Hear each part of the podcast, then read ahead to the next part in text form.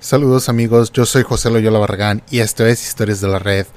Hoy una vez más les traigo historias de la comunidad de Reddit, esta vez de la comunidad de venganza nuclear. O tal vez sería, no, si sería venganza nuclear en español. Y esto es de historias de personas que obtienen su venganza, pero de maneras extra legales, o sea, es decir, fuera de la ley. Hacen algo que generalmente creo rompe la ley y generalmente no es algo así que digas, ah, no, es físico, es como más ah, daño monetario o humillan a alguien o tal vez, generalmente es algo financiero, algo económico. Así que amigos, vamos a ver qué pasa a estas personas que le hicieron un mal a alguien y estas personas que estaban muy inteligentes, que tenían mucha maña, hicieron algo para voltearle el mal y regresárselo de manera nuclear. Muy bien, empecemos con esta historia de Dos Tinko, Uno Pinko. Esto fue hace un año y en su historia él nos cuenta.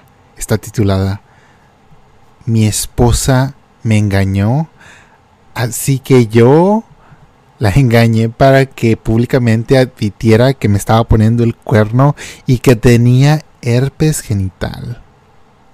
Qué pesado. Bueno, él nos cuenta que un compañero del trabajo lo alentó a publicar esta historia, pero como no puedes publicar en esta comunidad, al menos que tu cuenta tenga 7 días activa, él tuvo que usar la cuenta de alguien más. Y luego empieza su historia. Así que aquí estamos, iniciando un fin de semana de puente con unos traguitos. Y he completado esta publicación. Bueno, pues yo estaba en la universidad y conocí a la mujer que pensaba que era mi otra media naranja, la mujer con la que pasaría el resto de mi vida. Nosotros salimos por unos dos años y después de diez meses de comprometidos tuvimos una enorme boda. A su familia le iba muy bien en un pueblo al sur. Así que los dos continuamos con nuestras carreras mientras yo también trabajaba para pagar las deudas. Yo estaba terminando mi maestría para ser ingeniero y ella estaba terminando su doctorado en antropología. Durante el verano de ese año, ella tuvo una oportunidad para ganar un poco más de dinero si participaba en una misión de la iglesia en Jamaica. Cuando ella me lo comentó, yo ni lo pensé dos veces. Pensé que era genial, que iba a ir a Jamaica y ganar un poco de dinero. No le vi nada mal. Lo único malo es que iba a estar lejos de mí por seis semanas y le iba a extrañar. Bueno, lo que yo no sabía en ese entonces es de que ella se estaba acostando con el profesor. Este maestro se pasaba el tiempo con nosotros, se había fumado mi marihuana y tomado mi cerveza y yo lo consideraba un amigo. Este profesor preparó el viaje para que ellos dos pudieran acostarse por toda la isla durante un par de meses. Y yo, sin sospechar alguna idea de lo que estaba pasando, decidí tomar turnos extra en el trabajo para ganar más y sorprenderla cuando regresara, como un sonso. Uno de los estudiantes que también fue a este viaje se acercó a mí para decirme qué es lo que estaba pasando. Yo al principio no lo creí en lo absoluto hasta que empecé a buscar evidencias. No pude resistir y le revisé sus mensajes de texto mientras estaba dormida y no encontré nada ahí. Tenía un par de mensajes de voz, así que decidí escucharlos y ahí es donde encontré las pruebas. Era de ese estúpido diciéndole a ella qué tan emocionado estaba de que ya mero los había atrapado. Después de eso fui a su portátil y leí sus correos electrónicos y ahí encontré un montón de mensajes hablando mal de mí, riéndose de mí y burlándose de mí porque no sabía yo lo que estaban haciendo. Ellos estaban acostándose en nuestra propia cama y se estaban burlando de mí. Había tantas cosas ahí y mi corazón estaba totalmente partido. Mi dolor era tanto que yo estaba perdido y no sabía qué hacer. Como no tenía ni la menor idea en qué hacer, decidí no actuar por un par de semanas y actuar lo más normal posible. Pero ahora yo notaba todo y me sentía tan estúpido por no haberlo visto antes. Había tantas señales. Una en particular la recuerdo bien. Yo noté que nuestro lubricante de marihuana, si no lo han intentado se los recomiendo, ah, estaba bajando en su cantidad aunque nosotros no estábamos acostándonos juntos. Era tan obvio de que ellos estaban usando las frutas de mi labor para hacer sus cochinadas más efectivamente. Esto realmente me enfadó. Yo estaba enojado a un nivel irrazonable, a un nivel como el Hulk. Y por fin me golpeó que yo era un maldito chiste para estos dos y que ellos estaban usando este lubricante que había hecho para dormirse juntos en mi cama. Esto ya no me dolía, ya no sentía dolor, solamente quería hacerlos sentir dolor a ellos. Así que mientras ella estaba según estudiando en la biblioteca, yo fui y hice un nuevo frasco de lubricante. Le puse la suficiente marihuana para que oliera como normal, pero también le agregué hiedra venenosa de nuestro patio y lo llené como si fuera regular. Así que lo dejé ahí y esperé. Pasan algunos días y yo empiezo a tomar turnos extra en el trabajo para salir de la casa más tiempo. Y ¡pum! Pasa, ellos agarran la carnada. Así que esa noche, después de que ella se va a dormir, ejecuto mi plan. Yo cuidadosamente agarro su celular, borro mi contacto y reemplazo su número de teléfono como si fuera yo. Así que el contacto del profesor no es realmente el profesor ahora, sino mi teléfono. Y esa noche no puedo dormir porque siento como que tengo cinco años y mañana es Navidad. El sol de la madrugada llega. Ella está en el baño y yo recibo un texto. Oyes, tengo mucha comezón. ¿Cómo te sientes? Ay, Dios mío, ahora es mi turno. Le respondo, mira, yo pensaba que todo estaba bien, pero supongo que se regresó. Lo siento mucho, pero yo tengo herpes genital y supongo que ahora tú también lo tienes. Y escucho a esta descarada hacer un chillido en el baño. Y yo me tengo que tapar la boca porque casi pierdo control. Y luego continúo y le mando otro mensaje y le digo que tenemos que terminar esto ahora porque va a empezar un semestre nuevo y también estoy medio enamorado de un asistente. Yo quería que ella estuviera enojada. Esta era una mujer a la que nadie nunca le había dicho que no cuando estaba creciendo. Nunca tuvo que sentir un rechazo. Ahora imagínate ser rechazada por un hombre calvo en sus cincuentas con herpes genital. Cuando se salió del baño, era muy obvio de que ella estaba llorando y yo podía ver su ira en sus ojos. También estaba observando cómo estaba tan incómoda tomando su café en la mesa y pensando qué es lo que acababa de pasar. Otra pequeña cosita que hice para darle lo que ella necesitaba es de que después de que ella respondió con páginas y páginas de enojo, furia y tristeza, fue que solamente le dije gracias por el buen tiempo pero ¿podrías por favor mantener este secreto entre nosotros? No quiero arruinar mi oportunidad de algo con alguien más. Ahora se nota que su furia la está consumiendo completamente y está a punto de reventar. Ella agarra sus llaves y se sale de la puerta sin decirme adiós. Yo sabía exactamente a dónde se dirigía. Así que inicié su computadora y la formateé.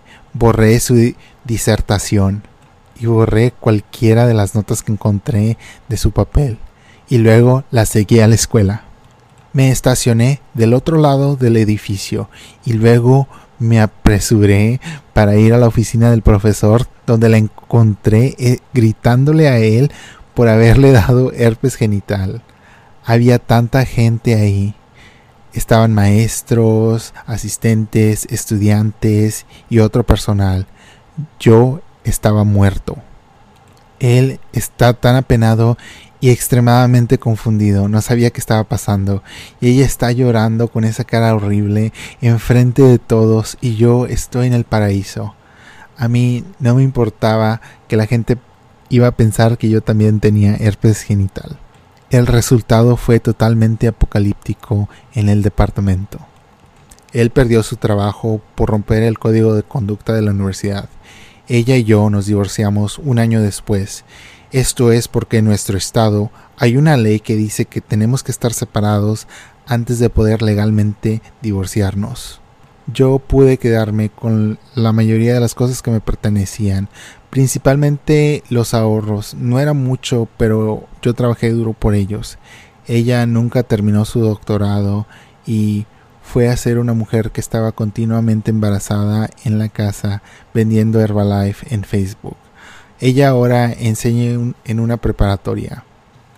Pasaron varios años antes de que todo esto terminara, pero vivirlo fue glorioso.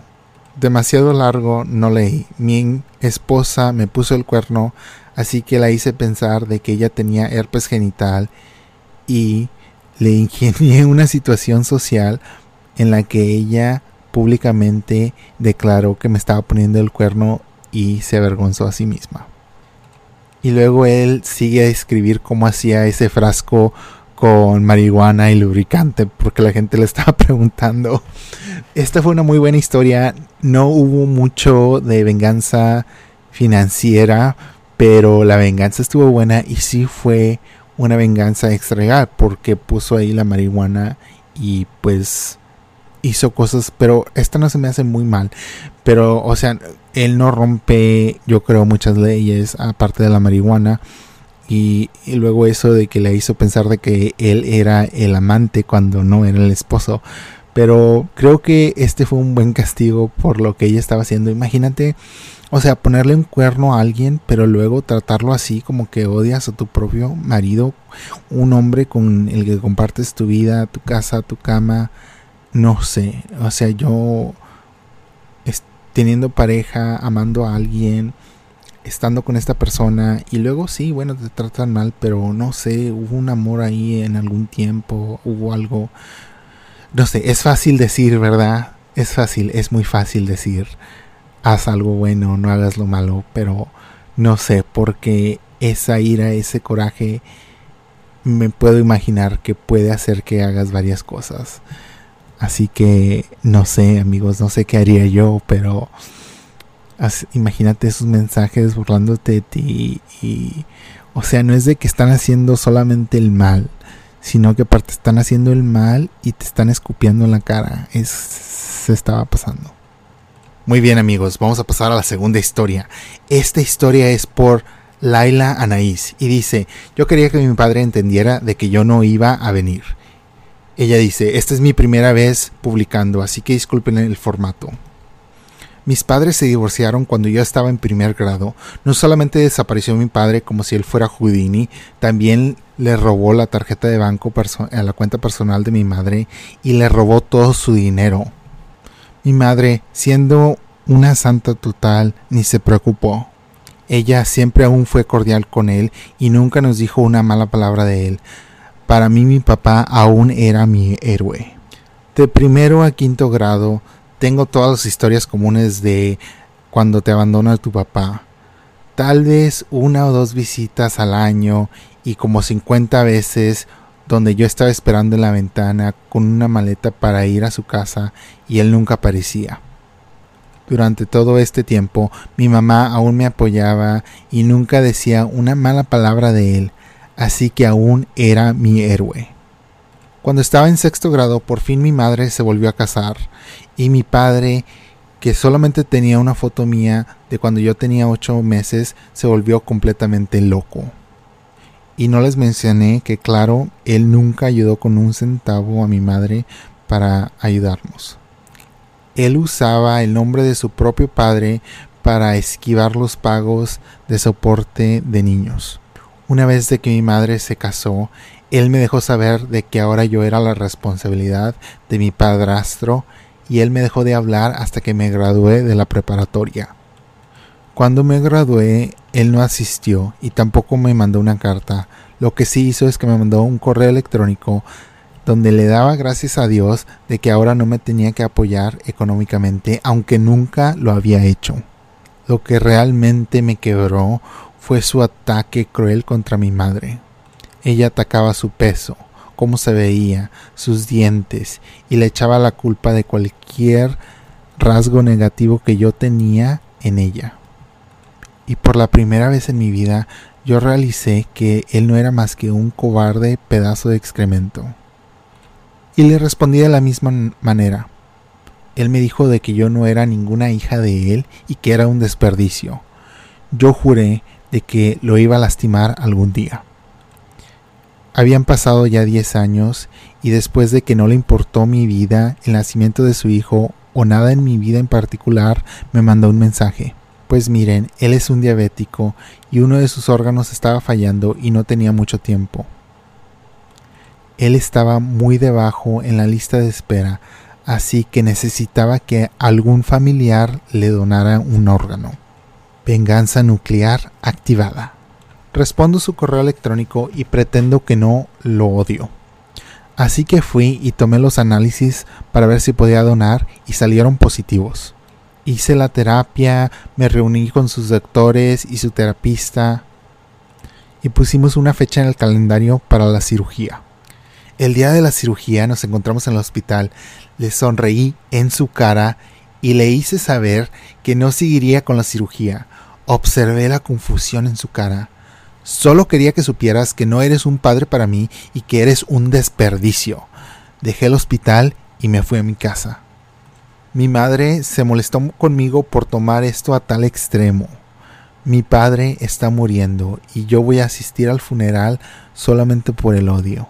Y le voy a dejar saber a todas las personas qué pedazo de excremento era esta persona demasiado largo no leí. Mi padre me abandonó y me llamó un desperdicio. Después en su vida él necesita un órgano y yo decido que está bien, se lo voy a donar, pero lo abandono el día de la cirugía en el hospital después de que le llamo a él un desperdicio. Él va a morir y yo le voy a arruinar su funeral. Actualización. Esto realmente explotó. Para aquellos que cuestionen mis acciones les daré más detalles. Mi padre estaba o está semi obsesionado con mi madre. Su apego a nosotros estaba solo en su habilidad percibida de volver con mi madre.